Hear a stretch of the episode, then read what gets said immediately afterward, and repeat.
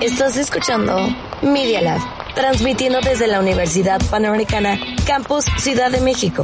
Augusto Rodán, número 498, Insurgentes Miscual. Benito Juárez, 03920. Escuchas Media Lab. Los hechos, comentarios y opiniones expresadas en este sitio y programas son responsabilidad de quienes lo emiten. Y no reflejan en ninguna circunstancia el punto de vista de la Universidad Panamericana. De sus autoridades y o representantes legales.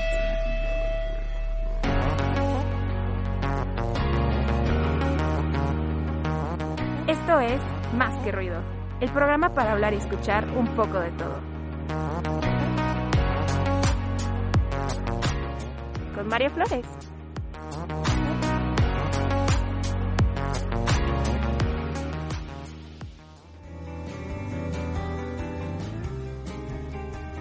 Buenas tardes, noches, madrugadas, donde sea que nos estén escuchando en este bonito planeta.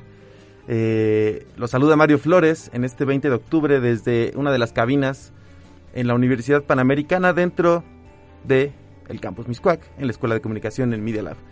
Eh, bienvenidos a Más que Ruido. Hoy tenemos a un invitado de lujo, como siempre. Todos nuestros invitados siempre son de lujo. Gracias a Jime, a Ingrid, a Ingrid, Ingrid dije, ¿eh? Ingrid, Ingrid, ya hice un Ingrid y dije Ingrid. Saludos a Ingrid y a Jime y a Moy que nos están apoyando en los controles. Eh, esto es más que ruido, vamos con una canción y regresamos para hablar de lleno sobre la Ciudad de México, periodismo, guías y todo lo demás. Esto es más que ruido.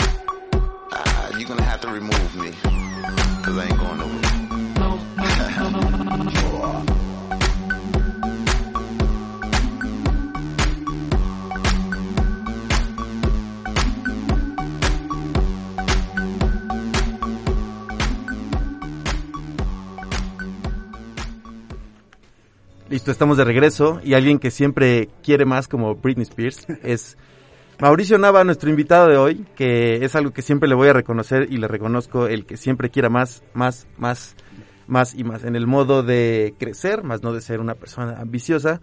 Y pues Mauricio Nava, que actualmente se desempeña como director editorial en la revista Time Out, nos acompaña en Más que Ruido. Bienvenido, Mau.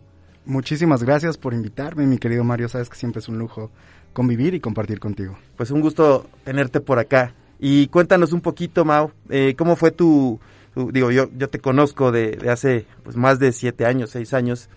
Eh, ustedes no están para saberlo, ni yo para contarlo.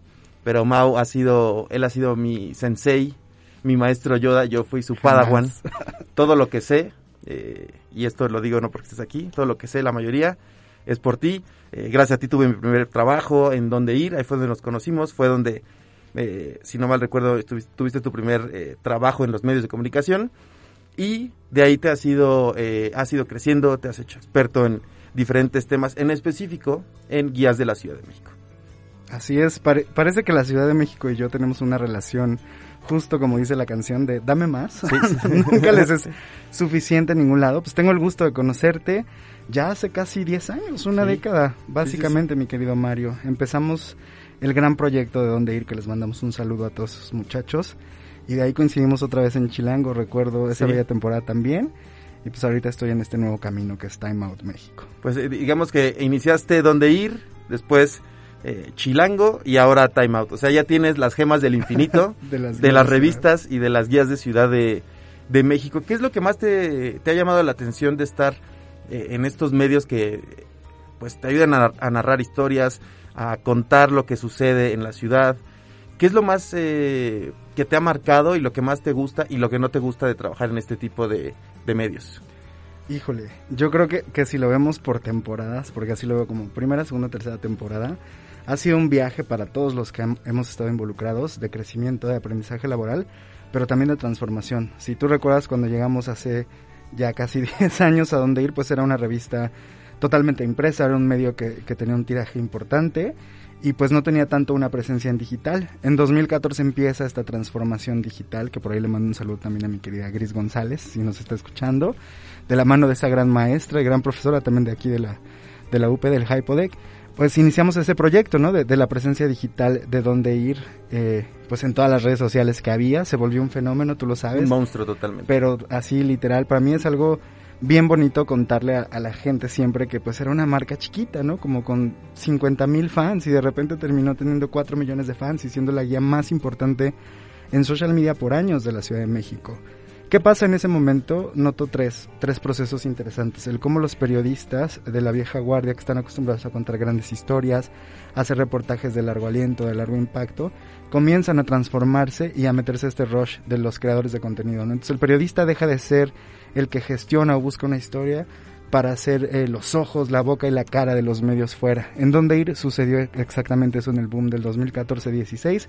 Muchos grandes periodistas a los que les mando saludos y les aprendí cosas increíbles, nos enseñaron cómo poder servir contenido en diferentes plataformas de diferentes maneras y contar siempre estas historias maravillosas. Oye, oye, y hablas de la parte del contenido y algo que eh, yo luego doy en clases y se, se maneja por acá, algo siempre, el contenido es el rey, ¿no? Y que lamentablemente ahora en muchos de los medios, pues el contenido es el, el contenido es basura, ¿no? Es tres renglones, un tweet y, ahí muere, ¿no? Es correcto. Pero ahora lo, lo importante y que afortunadamente eh, Google está poniendo atención en eso es que el contenido sea relevante, que, te- que me cuentes una historia de la A a la Z, que sean notas de servicio, que sean contenidos de valor para que no solo se quede en una visita de, tres, de 15 segundos, se va la gente y muere ahí. ¿Qué, qué, es correcto.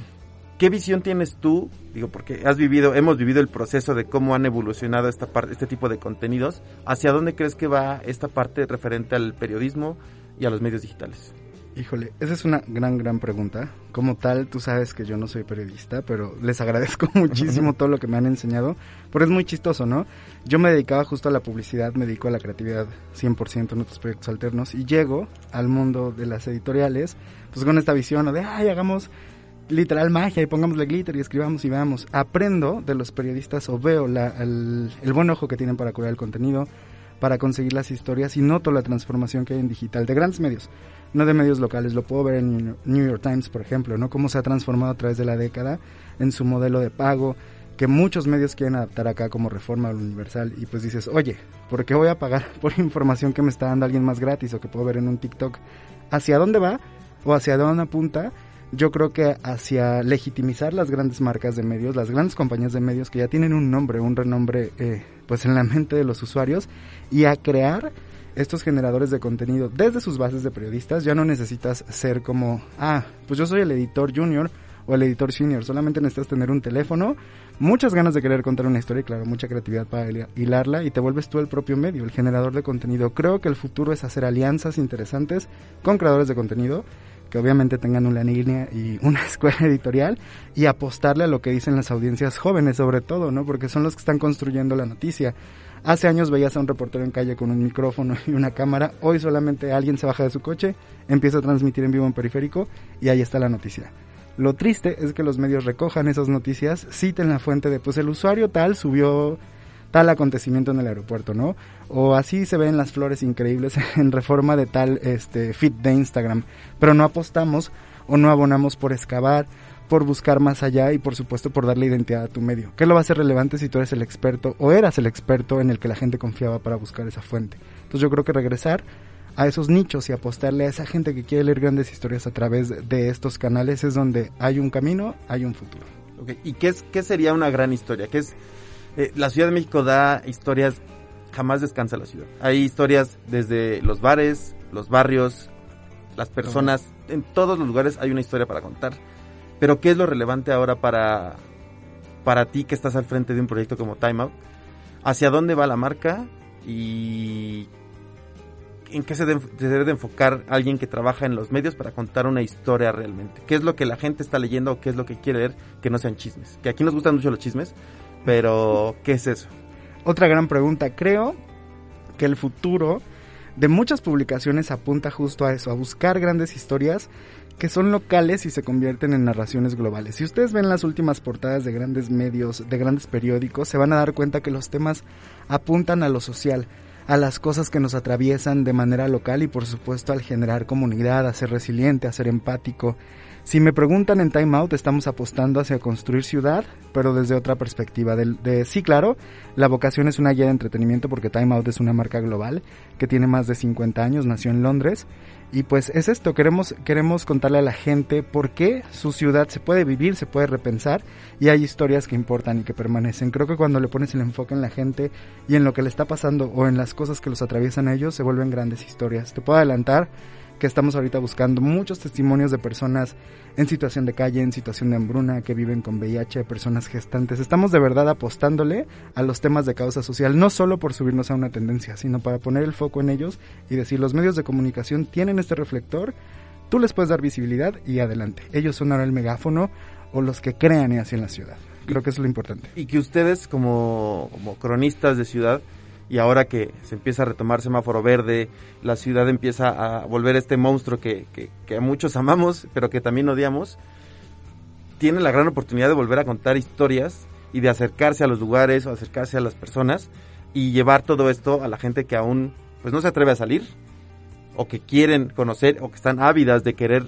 otra vez poner los pies en la calle, salir de fiesta, ir a museos, ir a restaurantes, todo este tipo de cosas. Claro, el confinamiento nos dejó algo muy, muy grabado, además de la unión y la resiliencia, que es que el entretenimiento forma parte fundamental de nuestras vidas. Todo mundo quería divertirse, todo mundo quería ver el streaming, todo mundo quería vivir estas experiencias.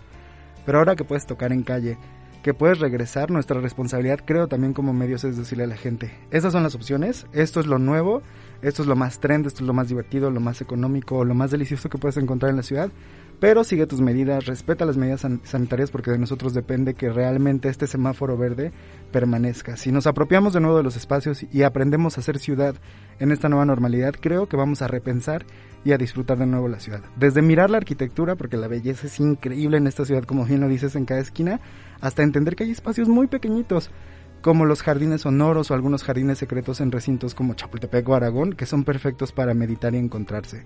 Reconectarse con la ciudad es parte también de transformar nuestra realidad y parte de cómo la nueva normalidad nos va a ayudar a entender cómo nos vamos a divertir, pues en este nuevo mundo. Totalmente de acuerdo en esa parte del, del entretenimiento, de, de disfrutar y de vivir la ciudad. Y hablando de ciudad, vamos a esta canción que le rinde honor a una ciudad de nuestro continente, mejor conocida como algunos le llaman, o bueno, Soda Stereo le llamó la ciudad de la furia, que tiene algo muy parecido a nuestra ciudad, que también puede ser una segunda ciudad de la furia. Y vamos con esta canción, que- canción que se llama eh, En la ciudad de la furia, de Soda Stereo. Esto es más que ruido. Y regresamos contigo.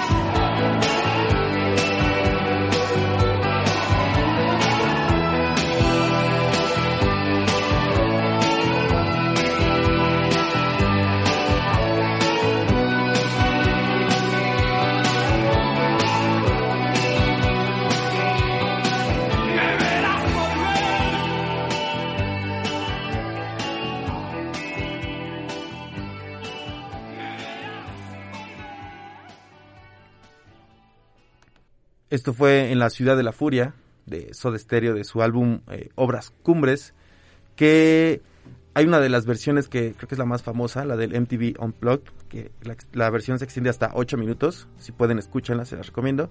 Y sigamos hablando de ciudad, de, en específico de la Ciudad de México, Mauricio, que eres un experto eh, para aquí, para los chicos o para la gente que nos escucha. ¿Qué planes podemos hacer? ¿Qué podemos experimentar? ¿Qué podemos vivir? ¿A dónde podemos ir eh, de pata de perro estos días, este fin de mes en la. Ciudad de México? Cuéntanos un poquito. Hay un buen de oferta cultural. Regresa el semáforo verde y con él pues las restricciones en bares y en aforos de muchos recintos pues van para abajo. Pero si quieren vámonos por cine, qué hacer, arte, comida y demás. Cine. Les recomiendo mucho si les gusta eh, Halloween y por supuesto nuestra Scream Queen Jamie Lee Curtis que vean esta segunda entrega de La Noche Nunca Termina porque hace una apología muy interesante de, de los movimientos sociales que hemos visto, sobre todo en Estados Unidos después de cierta toma presidencial y de cómo la gente o las masas empiezan a enfrentarse a sus propios miedos buscando perseguir a un culpable. Creo que Michael Myers es un personaje legendario pues en la cultura pop y en la cultura del cine. La película se estrenó este fin de semana, se los recomiendo muchísimo y es mi recomendación comercial. En el cine, pues de autor, de arte y demás, el tour de cine francés llegó a la Ciudad de México de nuevo. La Cineteca ya está vendiendo los boletos para sus salas físicas y ustedes pueden ir a disfrutar siete películas. Mis favoritas, no, no les voy a dar spoilers, pero mis favoritas tienen todo que ver con el romance y con la salud mental. Creo que la selección que hicieron este año en particular, a pesar de que suenen que son poquitas, son lo bastante nutridas y la oferta es muy amplia. El cine galo se caracteriza siempre por tener historias muy entrañables o profundas. Pueden verlo en Cinepolis Diana, pueden verlo en Cineteca y en otros recintos. Eh, también está el Cervantino. Para los que no pudieron ir a Guanajuato, pueden ver el Cervantino en línea. Hay una serie de actividades, sobre todo de danza, orquesta y conciertos con invitados de lujo. Cuba fue el país invitado. Las expresiones artísticas de Cuba vale muchísimo la pena revisarlas porque creo que ha sido un país que no le hemos puesto tanta atención en la creación artística y ahora que se ha abierto de alguna manera es maravilloso. Por otro lado, también si quieren visitar exposiciones, vayan al Laboratorio de Arte Alameda. Hay una instalación buenísima para los que amen fotografiar y tomar pues estas fotos instagramables para su feed.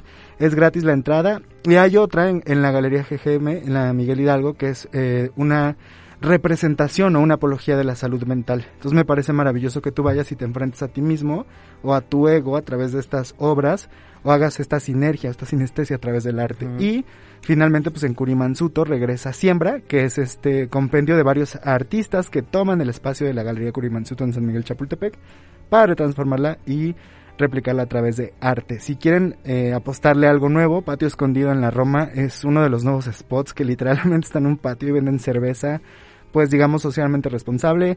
La comida para picar está padre, pero los proyectos que hay dentro de, esta, de este patio escondido y las cervecerías que promocionen están buenísimas. Si me preguntan, Taco Saigón es un lugar para echar el dancing mientras bailan, también está buenísimo. Los tragos, los tragos, los tacos y la música, ahí se reparten por igual. Regresó el emblemático Salón California para los chavos que, que literal son chavos y no, no, no, no han, no saben qué es el Salón California. Es un, digamos que un club de baile mítico en donde el danzón se apodera de la pista, pero también la cumbia y la salsa. Vale muchísimo la pena porque es un recinto histórico. Fría Inmersiva sigue. Viene la experiencia de la casa de papel. Ya la siguiente semana los boletos se liberan a la Va a venta. ser una locura Va eso. a ser una locura. Acaba de abrir el nuevo museo de la bóveda del Banco de México. Entonces tú entras, mi querido Mayolo, literal a la bóveda, abres la compuerta de la bóveda y hay un mapping. No les voy a dar spoilers, pero hay una digamos que una instalación interactiva dentro de la bóveda, pueden ver la historia de las monedas y demás. Llegó el pabellón internacional de la diversidad a CU, el edificio es maravilloso, nuestro amigo Carlos Slim lo donó, así que ya se imaginarán cómo está la instalación. Y el Museo del Maíz en Los Pinos, en este edificio que era el Molino del Rey antes, ahora van a ver como el, el Museo de la Cultura Alimentaria, todo lo que tiene que ver con maíz, las tradiciones, la cultura y por supuesto lo social que nos ha atravesado. Los tres museos son gratis, salvo el pabellón de la diversidad va a estar abierto hasta que el semáforo esté en verde, pero todo lo demás está abierto y la mayoría es gratis. Todo en plan gratis, digo, restaurantes, lugares para bailar, obvio, ya saben, tiene ahí que... pues, 200, lo que- 300 pesitos Lo que su arman. presupuesto se les ajuste y esta, esta parte, ahorita me comentabas un poquito y espero que no, no me regañen por el spoiler que voy a dar, pero la portada que nos mostrabas que eh, de Time Out, que viene pues todo este, el revival de festivales, vamos a tener Corona Capital, luego Fórmula 1 y de ahí se desprende Vive Latino, Mutec, N cantidad de, de festivales que pues extrañan, van a ser dos años que no, pues que se perdió todo este tipo de entretenimiento. ¿Hacia dónde crees que vaya? ¿Cómo crees que termine el primero, que me parece que es Fórmula 1? Fórmula 1. Que ese está más controlado, porque Ujú. pues, es en butacas, no hay, tanta, no hay tanta bronca, pero el masivo, el que viene es Corona Capital. Corona, es correcto. Son tres, mi querido Mario. Yo, yo apuntaría a que va a suceder tres momentos muy interesantes. Vamos a ver a la gente retomando las calles en Fórmula 1, que es un evento pues que genera siempre gran expectativa solo para cierto sector de la población que pues tiene acceso a los boletos. El segundo, o la prueba de fuego para la Ciudad de México, es el gran desfile del Día de Muertos. Este es el 31 de octubre, de 11 de la mañana a 5 de la tarde, empieza en Campo Marte, termina en el Zócalo, van a ser más de 5 kilómetros de recorrido y ya te imaginarás, están convocando a que la gente vaya disfrazada. Entonces esto va, pinta que va a ser la fiesta del año. Yo siento que no se va a salir de control porque somos muy responsables. Quiero creer que todo el mundo va a ir con su cubrebocas, con su caretita y mantendrá su Pero distancia. ¿cómo te, ¿cómo te maquillas con cubrebocas? O sea, te De puedes la pero creatividad, ¿cómo te pero el, cubrebocas, yo creo que pues a pimpearlo, ¿no? Como Halloween, Día de Muertos. y finalmente en el Corona, los organizadores nos piden algo específico. De nosotros depende que el concierto sea un éxito. Si tú vas y llevas tu registro, porque te lo están pidiendo al ser un evento privado de, de tu vacunación o tu prueba negativa de SARS-CoV, pues obviamente vas a poder accesar y demás. Se pide para todas las edades, pero la medida particular o lo que ellos están abogando es que si vas a consumir alimentos y bebidas, que a veces pues es imposible dentro de un festival, eh, solo te retires el cubrebocas para eso y lo vuelvas a colocar. Además que solo convivas o interactúes con, con tu grupo de personas y que por supuesto en la medida de lo posible pues trates de mantener la distancia, que no sé cómo va a pasar esto en el Sí, bailadero en con un Disclosure, En un pero escenario principal no entiendo, porque no va a ser este formato de como los palcos No. los corralitos, o sea, es yo trato de imaginar cómo va a ser ese festival. O sea, sana distancia pues imposible, ¿no? casi imposible, al menos en los en los escenarios va a ser casi imposible. Mientras todos usemos cubrebocas, eh, creo que ahí va a estar la clave de No, y de- que de- no se presenten con síntomas. Esa es una gran responsabilidad también que tenemos. Si tú empiezas a, a sentir una noche antes que tienes fiebre, gripita leve, algún síntoma, quédate en tu casa. Porque de verdad de esto depende que la ciudad se abra, que el entretenimiento retome los espacios y que mucha gente pueda disfrutar sus actos y los shows en vivo. Entonces yo, yo les recomendaría eso. Si, si de verdad saben que tienen, aunque sea un leve resfriado, mejor quédense en su casa, disfruten pues en streaming lo que hay, pero pues ya vendrá más tiempo para fiestar y bailar todos juntos. Así es. Pues sí, la Ciudad de México empieza a resurgir, digo, ya tiene más de un año que el movimiento empieza a verse un poco más, pero creo que para la recta final de este 2021, eh, pues viene el, el- el boom, el, el reactivar todo, digo, ya hay, ya hay gente en los estadios de fútbol, eh, pero no como, como se vive, digo, quienes hemos ido a un festival de música, eh, es, es una experiencia totalmente diferente y ahora estar pues más de ocho horas caminando de un lado a otro, ahora con cubrebocas. estarse eh, lavando las manos constantemente. Para los que fuman, no sé qué va a suceder ahí, si va a estar permitido fumar, no va a estar, va a haber zonas de fumadores, no sé cómo Creo que va a haber zonas destinadas a ello, pero con separación, mi querido Mario. No, no, no te van a permitir así tal cual seguir, ya sabes. Sí, como antes, claro. Exacto. como, como antes era, era esta, esta parte. Y bueno, Mau, para terminar esta bonita charla, digo, ¿qué, qué comentario, qué te gustaría agregarles o heredarles? Porque siempre es una frase que siempre te voy a reconocer que el conocimiento no compartido no sirve, ¿no? El conocimiento es hecho para, para compartirlo. ¿Qué, qué conocimiento les darías a estas nuevas generaciones que están estudiando comunicación, periodismo y que buscan dedicarse a, a esta bonita profesión que te puede dar mucho, y te puede llevar a lugares eh, que uno no imagina. Es correcto. Tú, tú y yo lo sabemos de viva mano, ¿no? Hasta, hasta dónde nos ha llevado esto. Yo creo que la comunicación, al igual que la sociedad se transforma, la comunicación son las matemáticas de la sociedad. Si entiendes cómo funciona, puedes perfectamente entrar a esta ecuación y a este nuevo rol. Es una responsabilidad para nosotros como docentes, como profesionales, siempre mostrar el camino a las nuevas generaciones, pero apostando a que crean mucho en su talento, a que cultiven su conocimiento a más no poder, aprendan a hacer de todo y por supuesto utilicen su creatividad como materia prima. Yo les recomiendo no tengan miedo a enfrentarse al mundo laboral desde los primeros semestres incluso de su carrera, al cuarto, quinto, órale, vámonos a trabajar porque la experiencia va a ser vital. Y también les recomiendo mucho la humildad. Hay que ser humildes para reconocer qué tanto podemos aprender, hasta dónde da nuestro talento y cómo podemos adquirir experiencia de otros. Escuchen mucho a sus profesores, a la gente que está afuera, claro, escuchen críticas constructivas y apuéstenle siempre a que sus grandes ideas son las que van a cambiar el mañana. El conocimiento que no se comparte, como bien dice Mario, pierde por completo su valor y nuestra responsabilidad es compartirles lo mejor que hemos aprendido de la comunicación y llevarla a otro nivel para que ustedes lo puedan transformar. No sé, quizá puedan salir de aquí futuras teóricas o futuros teóricos o gente que trabaje y que retransforme la industria del entretenimiento, la industria de los medios como la conocemos y eso me daría el mayor de los gustos. Así es, Mau. Y sean multitask como Ingrid, que aunque ustedes no la pueden ver, eh, desde hace rato trae su plumita, eh, está anotando, no sé qué está anotando, espero que no esté haciendo una tarea. Está anotando dónde está cosa güey. Pues yo creo que está anotando todos los planes que, que hiciste para hacer una nota o algo así referente a qué hace, qué hacen los chavos o qué hace la chaviza eh, eh, en la ciudad. ¿Alguna pregunta o algo que quieran hacerle a nuestro invitado? Jime, Ingrid, aprovechen. Mauricio es experto en temas digitales, eh, guía de ciudad. Adelante, tiene el micrófono abierto. Bueno, ahorita Jimé también me va a preguntar algo, pero yo primero quisiera preguntar, em, o sea, ¿cuánto tiempo llevas en Time Out y qué te ha dejado esa experiencia? Ok. En Time Out llevo, aunque ustedes no lo crean, un mes, tres portadas, un plan anual. En Chilango me aventé cuatro años, maravillosas portadas, maravilloso equipo. Y en donde ir me aventé también cuatro años. ¿Qué me ha dejado la experiencia de Time Out? Para mí ya es como la universidad de los conocimientos que he adquirido, porque está al frente de todo un equipo editorial, pensar las estrategias, el contenido y cómo vamos a hacer desde el diseño de portada hasta comercializar nuestros productos es una gran responsabilidad. Me ha dejado muchísima humildad de un equipo maravilloso que son los editores y las editoras que trabajan en Time Out y la responsabilidad enorme, imagínense, de trabajar para la guía de entretenimiento más importante del mundo, que es Time Out desde hace 50 años. Entonces Time Out para mí es la universidad o la graduación en medios, pero me gustaría muchísimo dejar ahí huella y dejar una marca especial en que el trabajo con pasión y las grandes historias de la ciudad se pueden y se deben contar. Eso. Jime. Bueno, mi pregunta es más sobre la Ciudad de México. Yo me considero pata de perro, la verdad. Mi papá me lo, ya- me lo dice siempre. Y yo estoy emociona- emocionadísima porque el ángel ya está abierto, ¿no? Porque a mí Ujú. me encantaba ir a sentarme ahí. Y pues me encanta la ciudad porque siempre hay como lugares nuevos que encontrar. Entonces, ¿cuál es tu lugar favorito de la Ciudad de México? Híjole, tengo tres. La verdad es que soy muy atascado, no te voy a decir uno. Uno de mis lugares favoritos para irme a perder es el Museo de Numismática en el centro, que pueden encontrar así oculto literal. Tiene como una pequeña, digamos, área en donde se acuñaban las monedas y demás. Y es el lugar más, más cerrado y más oscuro y tiene una, una decoración un poco industrial que me encanta porque es natural.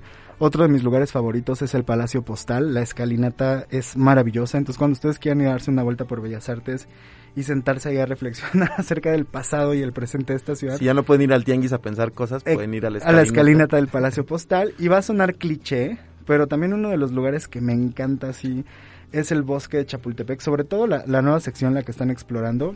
Por ahí está abandonado Atlantis, un parque de diversiones acuático.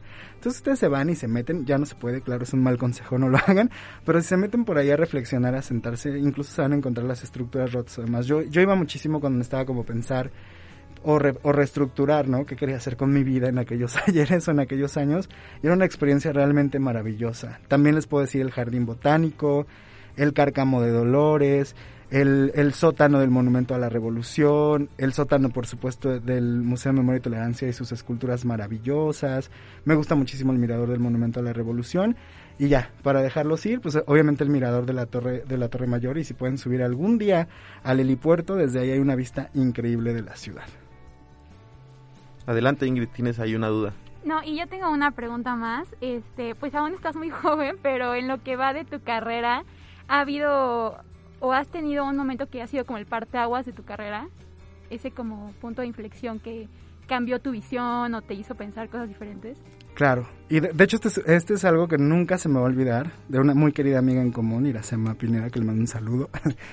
me dijo alguna vez, siempre hay que estar a la altura de la situación, ¿no? Eh, me ha tocado afortunadamente pues estar al frente de muchos equipos, no me considero el jefe, no me considero el patrono de nada, pero siempre me ponen, ¿no? A, a, ya de, órale, pues tú vas a liderar esto. Y cuando tú tienes esa responsabilidad de buscar que un equipo funcione, de destacar lo mejor de cada uno de ellos, y te la tomas en serio porque ahora, como bien comentas, pues antes era un niño, ¿no? Estaba jugando a hacer la ciudad y ahora que lo descubro con una visión profesional, con un compromiso, siempre trato de estar a la altura de las personas que me acompañan en ese equipo, destacar sus valores, destacar su talento y por supuesto hacer las cosas como a mí me gustaría leerlas, como a mí me gustaría verlas en redes sociales y como a mí me gustaría vivirlas. La responsabilidad de saber que siempre hay que estar al nivel del reto que se nos pone enfrente, creo que ha sido el punto que marcó un antes y un después en mi carrera. Pues, Mau, muchas gracias por tus, ustedes. por tus conocimientos, por tus comentarios, por tus recomendaciones de qué hacer en la en la ciudad. Esperemos si esto no solo quede en esta invitación. De hecho, tengo ahí un Jamás. plan malévolo o benévolo para trabajar Jamás. contigo, hacer alguna eh, alguna colaboración con Time Out, con los chicos en específico. Nos También- encantaría. También con el con el programa. Y pues nada, agradecerte po- siempre por tu por tu tiempo, eh, por tus conocimientos y sobre todo por tu amistad. Sabes que te estimo mucho, te quiero mucho. Es y gracias amigo. por por todo. No, no voy a llorar. No, No estoy a, a punto de llorar. Por No, si nadie está Jimena, llorando en esta por si cabina. Jimena e Ingrid se preguntaban. Pero pues gracias, Mau. Eh, todo el éxito del mundo ahora en Time Out. Muchas gracias. Eh, como dices tú, a romperla. Y pues adelante. Se vienen cosas. No, no le pierdan la pista a Time Out México y lo mejor de todo, el spoiler mayor, es que es gratis. Entonces es encuentran la revista de manera gratuita en todos lados. Todo, todo en Time Out es gratis. Así es. Así es que, pues gracias Mau, vamos con esta canción que también le rinde honor a otra de las ciudades más grandes del mundo, eh, en específico a Nueva York. Esto es Empire State of Mind de Jay-Z y Alicia Keys. Y regresamos. Esto es más que ruido.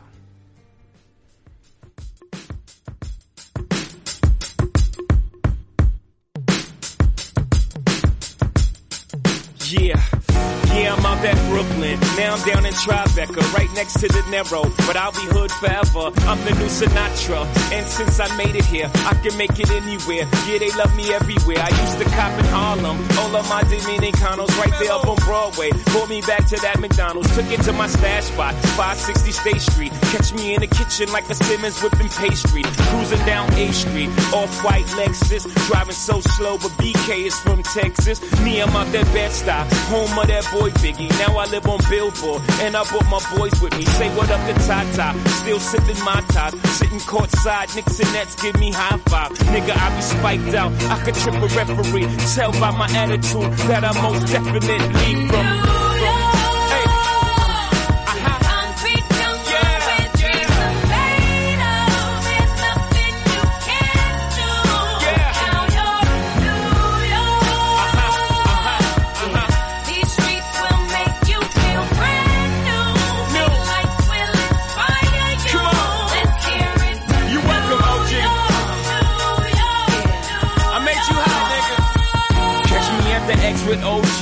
Yankee game. Shit, I made the Yankee hat more famous than the Yankee can. You should know I bleed blue, but I ain't a crypto. But I got a gang of niggas walking with my click though. Welcome to the melting pot. Corners where we selling rock. Africa been by the shit. Home of the hip hop. Yellow cap, gypsy cap, dollar cap, holla back. For foreigners, it ain't fair. They act like they forgot how to act. Eight million stories out there in the naked city. It's a pity half of y'all won't make it. Me, I got a plug special where I got it made. If Jesus paying LeBron, I'm paying Dwayne Wade. Three dice CeeLo, three card Marley. Labor Day parade, rest in peace Bob Marley. Statue of Liberty, long live the World Trade, long live the King, yo. I'm from the Empire State. That's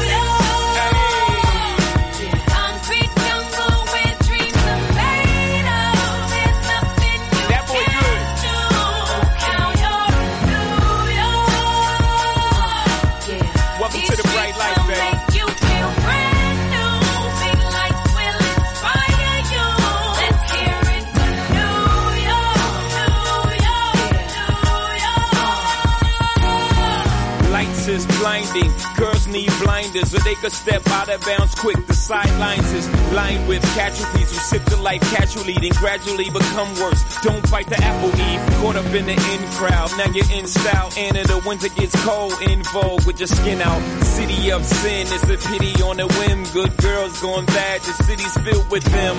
Mommy took a bus trip, now she got a bust out. Everybody ride her, just like a bus route.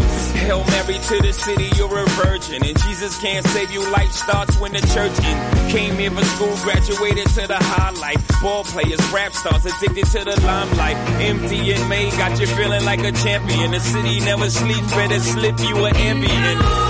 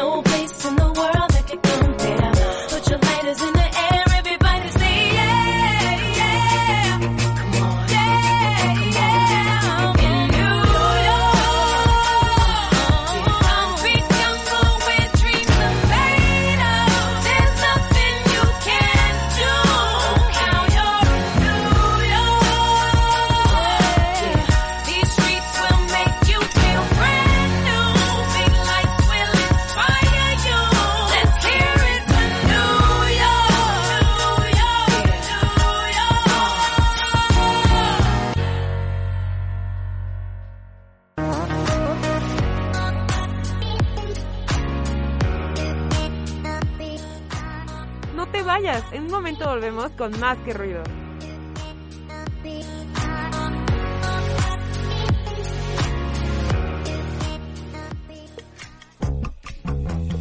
¿Nos extrañaste? ¡La espera acabó! El Artebrige está de regreso con nuevos temas e invitados. Llénate de color y no te pierdas de la cuarta temporada del Artebrige. Todos los martes por Media Lab y disponible en Spotify. El Artebrige. Nosotros hacemos podcast, videos, fotos, notas, programas de radio y más. Para conectarte, solo síguenos en www.medialab.up.edu.mx. El Laboratorio de Medios de la Universidad Panamericana, Campus Ciudad de México.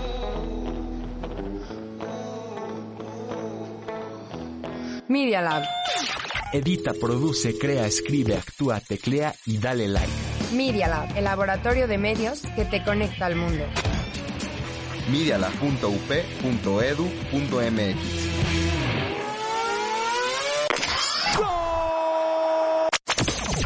Touchdown! Esto y mucho más solo aquí en Minuto a Minuto. Escúchanos cada miércoles a las 5 de la tarde en medialab.up.edu.mx. Minuto a Minuto.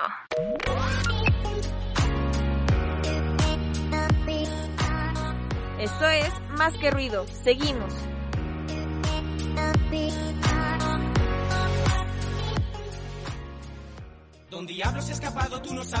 ¿Te suena familiar? No es lo mismo, pero es igual.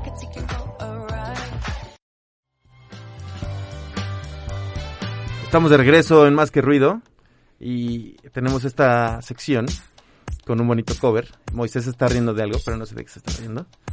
Eh, hoy nos vamos a ir con un cover específico de esta canción que se llama Hold On, We're Going Home de Drake. Pero el cover lo hace una banda de rock de UK, en específico Alex Turner, encargado de hacer este cover a una canción de Drake que por lo visto les gusta mucho a Jimena y a Ingrid, que ya están bailando, ya está cantando, haciendo su karaoke. Pero este cover me gusta mucho porque pues, obvio tiene eh, la inclusión de instrumentos eh, como una batería, guitarra, bajo. Eh, espero les guste la versión y ya lo saben, esto no es lo mismo pero es igual. Y vamos con este cover de los Arctic Monkeys a Drake, en específico la canción Hold On, We're Going Home. Y regresamos.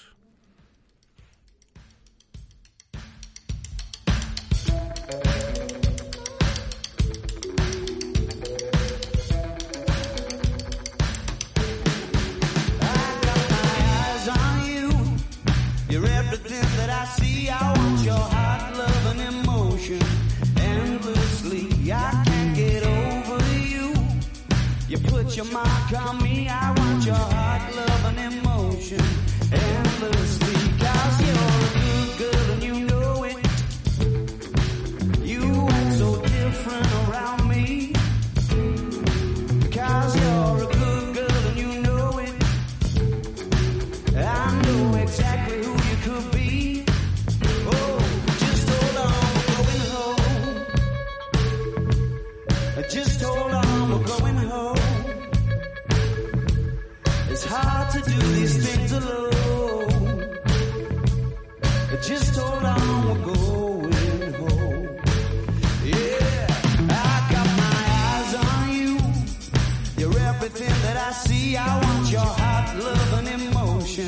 Endlessly. I can't get over you.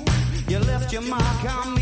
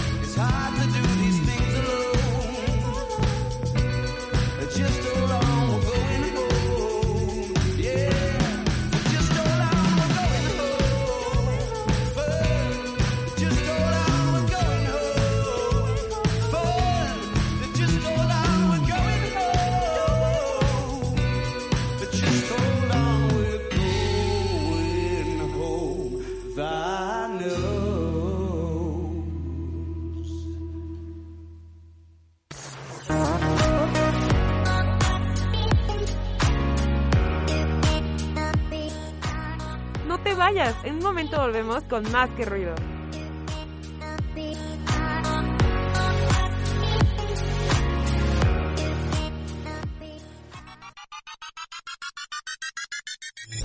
¿Ya conoces Decision Makers? ¿No?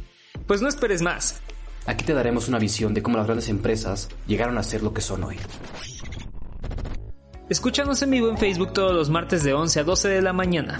Decision Makers con Alejandra Volburg y Daniel Ortiz Otegui. Todos los contenidos que generamos en este espacio los puedes volver a escuchar en Spotify, iTunes Podcast o Google Podcast. Solo búscanos como Media Lab.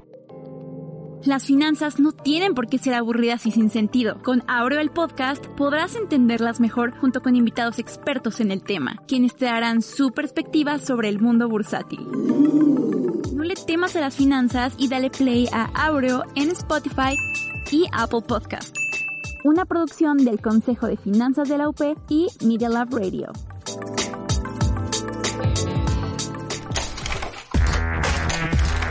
La Universidad Panamericana tiene un laboratorio de medios que se llama Media Lab. Media Lab. Experimenta,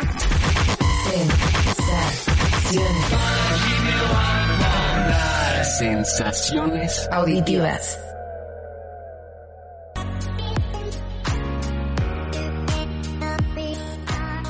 Esto es Más que Ruido. Seguimos.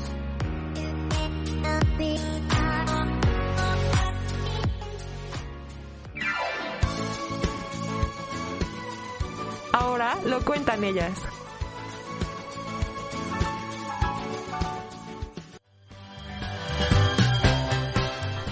Estamos de vuelta con nuestra sección Lo cuentan ellas o ellas lo cuentan, como diría Ingrid. Como prefieran, ambas están bien. Y bueno, hoy nos viene a platicar Ingrid sobre un atleta que es su tema fuerte, los deportes. Entonces, ¿de quién nos vas a platicar, Ingrid? Pues así es, Jimé, hoy vamos a platicar un día más de un atleta que nos inspira, que es una historia que la verdad a mí me, impactó muchísimo de resiliencia. No sé, está increíble, se las voy a contar en este momento. Ella es María de Los Ángeles Ortiz. Nació el 18 de febrero de 1973 en Tabasco. Y a ver, la historia de ella en el deporte empieza pues desde que ella estaba muy pequeña. Eh, le gustaban los deportes, siempre estuvo conectada, siempre estuvo eh, haciendo el deporte de lanzamiento de bala, ese era como su fuerte. Y bueno, se mantuvo en, en ese ámbito, nunca a un nivel profesional, pero pues siempre haciéndolo. Y la historia fuerte viene cuando un día, cuando ella tenía 31 años, esto en el 2004, primero le, detecta- le detectan cáncer de mama. Y esto va obviamente un poco al tema de que ayer fue 19 de octubre, Día Mundial contra el Cáncer de Mama. Y entonces ella sale a contar esta historia de que le detectan cáncer de mama y ella dice que literalmente pues pensó que se le acababa el mundo. Pero desafortunadamente, tan solo unos meses después, eh, pues un sujeto en estado de ebriedad la atropelló. Y lo cual esto, pues tristemente derivó que le tuvieran que aputar la pierna izquierda. O sea, un problema y seguido el otro. La verdad es que estuvo muy fuerte. Eh, ella lo que quería y lo que pedía, obviamente, como cualquier persona que se encuentra en esa situación, era justicia, ¿no? Más que nada, no quería una remuneración económica, no quería em, una disculpa, quería ella justicia, o sea, que, eh, pues, el sujeto estuviera en la cárcel, ¿no? Pero desafortunadamente, esto, este, este accidente, o no accidente, sucedió en Veracruz, y este joven que la atropelló era muy cercano a un político muy importante en aquel entonces. Entonces ella dice que literalmente pues no pudo, no se pudo hacer justicia, que la trataron a ella como si ella hubiera cometido el delito. O sea, le hicieron ir cinco veces a la delegación en muletas, recién pues operada, eh, aún con cáncer, o sea, un tema súper complicado. Y aunque el peritaje del alcohol, o sea, en el peritaje se descubrió que efectivamente el joven iba completamente borracho y pues en muy malas condiciones para estar manejando y aparte que dejó, o sea, la atropelló y la dejó ahí, o sea, se a la fuga. Eh, no hubo justicia, solamente se le dieron 30 mil pesos de indemnización, a lo cual ella pues no era lo que buscaba, no era lo que quería y pues no es lo que vale lo que le sucedió. Em, pero pues tristemente no pudo hacer nada, no pudo hacer otra cosa, estuvo bastantes años luchando contra eso, pero no, no pudo lograr la justicia que ella quería. Em, pero bueno, Angie, que es como le dicen sus amigos, continuó con sus estudios, se graduó con mención honorífica como agente de aduanas, o sea, a pesar de que sufrió este accidente, em, pues siguió su vida, digamos, siguió luchando, superó el cáncer de mama y luego eh, actualmente estudia una maestría en educación y docencia. Es maestra. Y no con todo eso, también, eh, obviamente, con el apoyo de su familia y sus amigos, logró salir adelante de esa etapa tan fuerte. Porque a pesar de que ya ella, o sea, decía que miraba hacia el frente, caminaba, empezaba, pues obviamente con prótesis y todo esto, a generar su vida normal o de la manera más normal posible. Ella menciona, y quiero aquí citar lo que ella dice en, en una entrevista para la revista Proceso, ella dice, el balance que hago hasta este momento, desde que Dios me dio la oportunidad de vivir como convencional y después de 2004 como una persona con discapacidad, es todo lo aprendido, porque toda lección de vida sirve de experiencia y definitivamente la resiliencia que ha habido en mí me sorprende, que ha habido en mí me sorprende. Hoy estoy segura que todos los seres humanos somos capaces de resurgir como el ave fénix. Entonces creo que es una reflexión muy bonita de una persona que verdaderamente sufrió muchísimo. O sea, sufrió un acontecimiento, dos acontecimientos muy fuertes en muy poco rango de tiempo y que ella vea pues esto como una experiencia, un aprendizaje, creo que es pues algo de lo que todos deberíamos aprender. Y bueno, ahorita con 48 años ha competido en la disciplina de lanzamiento de bala en la categoría F57 que es paralímpica. Lleva cuatro participaciones en Juegos Paralímpicos, una en Beijing 2008, luego en, 2000 en Londres 2012, Río 2016 y Tokio 2020. 21. Tiene tres medallas paralímpicas, dos oros en 2012 y 2016 y una plata en 2008. También tiene dos medallas para, para, para Panamericanas, tiene un oro y una plata. Y en 2011 se le otorgó el Premio Nacional del Deporte. O sea, tiene un gran currículum con todo lo que le sucedió. La verdad es que logró salir adelante y también ella menciona que una de sus grandes inspiraciones fue pues su hija, ¿no? Que tenía que salir adelante por ella y actualmente también es maestra, que es algo, eh, pues otra, otra cosa a la que se dedica, es maestra y aún no menciona nada sobre el retiro, así que no sabemos si podamos tener a lo mejor otra participación de ella en los siguientes Juegos Paralímpicos en París, pero bueno, creo que estaría increíble, ¿no? ¿Cómo ves esta historia? Me parece impactante, la verdad. Es lo que dicen, ¿no? Que no eres lo que te sucede, sino lo que haces con eso. Y pues es muy interesante cómo ella inspira a todas las personas que la vemos en, por ejemplo, en los Juegos Paralímpicos, pero también lo que mencionas, ¿no? Que es maestra, también inspira a sus alumnos, inspira a su hija. Creo que los cambios empiezan desde muy pequeños y luego se van haciendo más grandes a medida de que los enfrentamos. Y eso que mencionas de, re- de la resiliencia es muy interesante, ¿no? Porque justo es cómo te adaptas a lo que te sucede.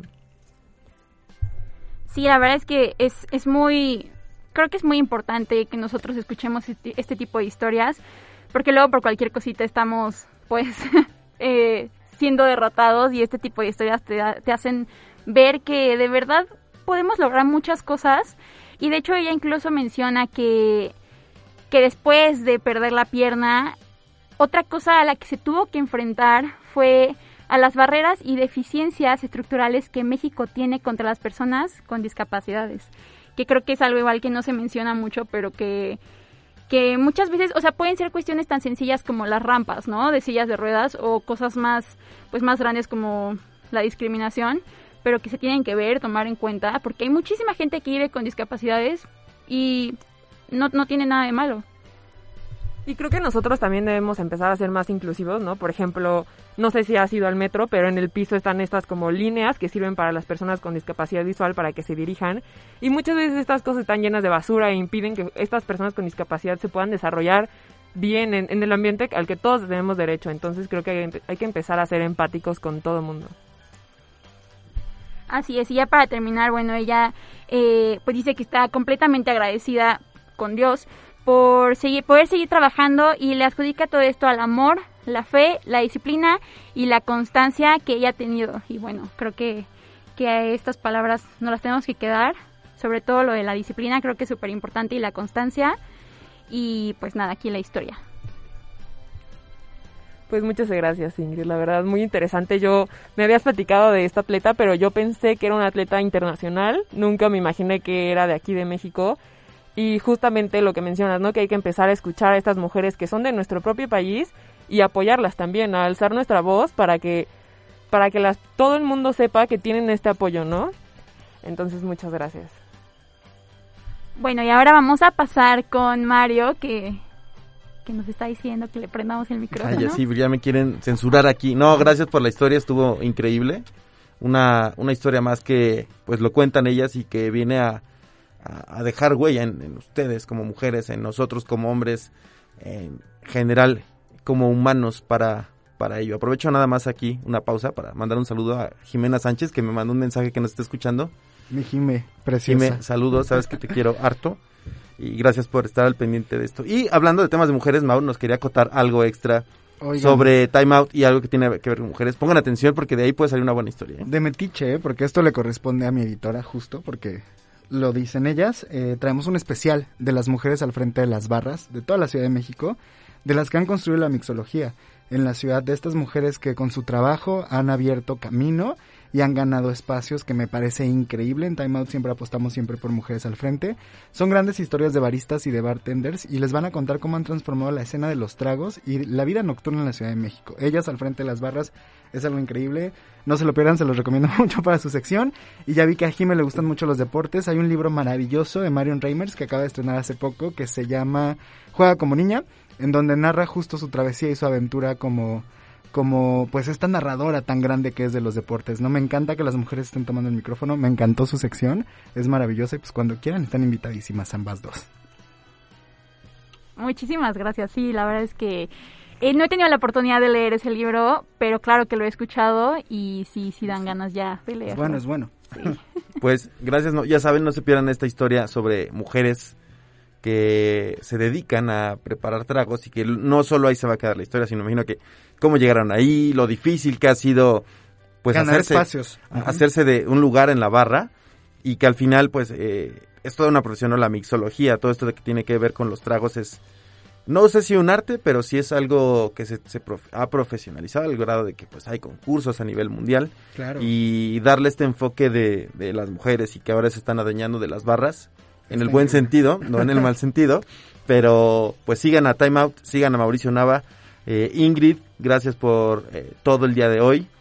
Eh, Jime, igual. Ya Jime ya dijo, ya no me va a mencionar, ya se está sintiendo. Ya me voy. Ya me va a cerrar el micrófono. Pues eh, esto fue más que ruido. Espero lo hayan disfrutado. Nos vemos el viernes por acá. Nos escuchamos más bien. Eh, ya saben, compartan esto con sus amiguitos, amiguitas.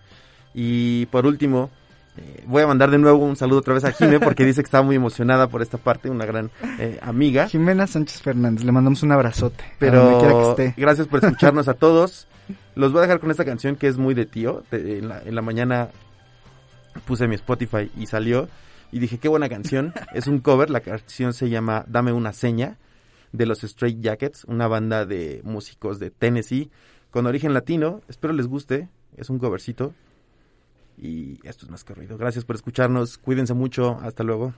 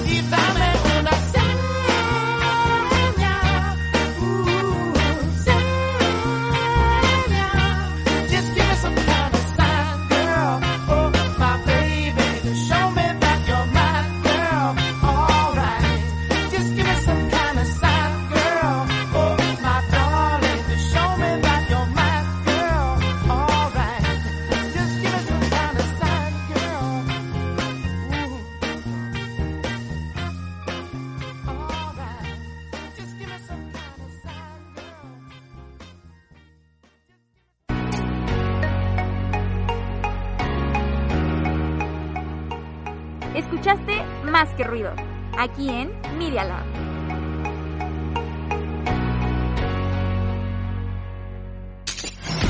Nosotros hacemos podcast, videos, fotos, notas, programas de radio y más. Para conectarte, solo síguenos en www.medialab.up.edu.mx. El Laboratorio de Medios de la Universidad Panamericana, Campus Ciudad de México.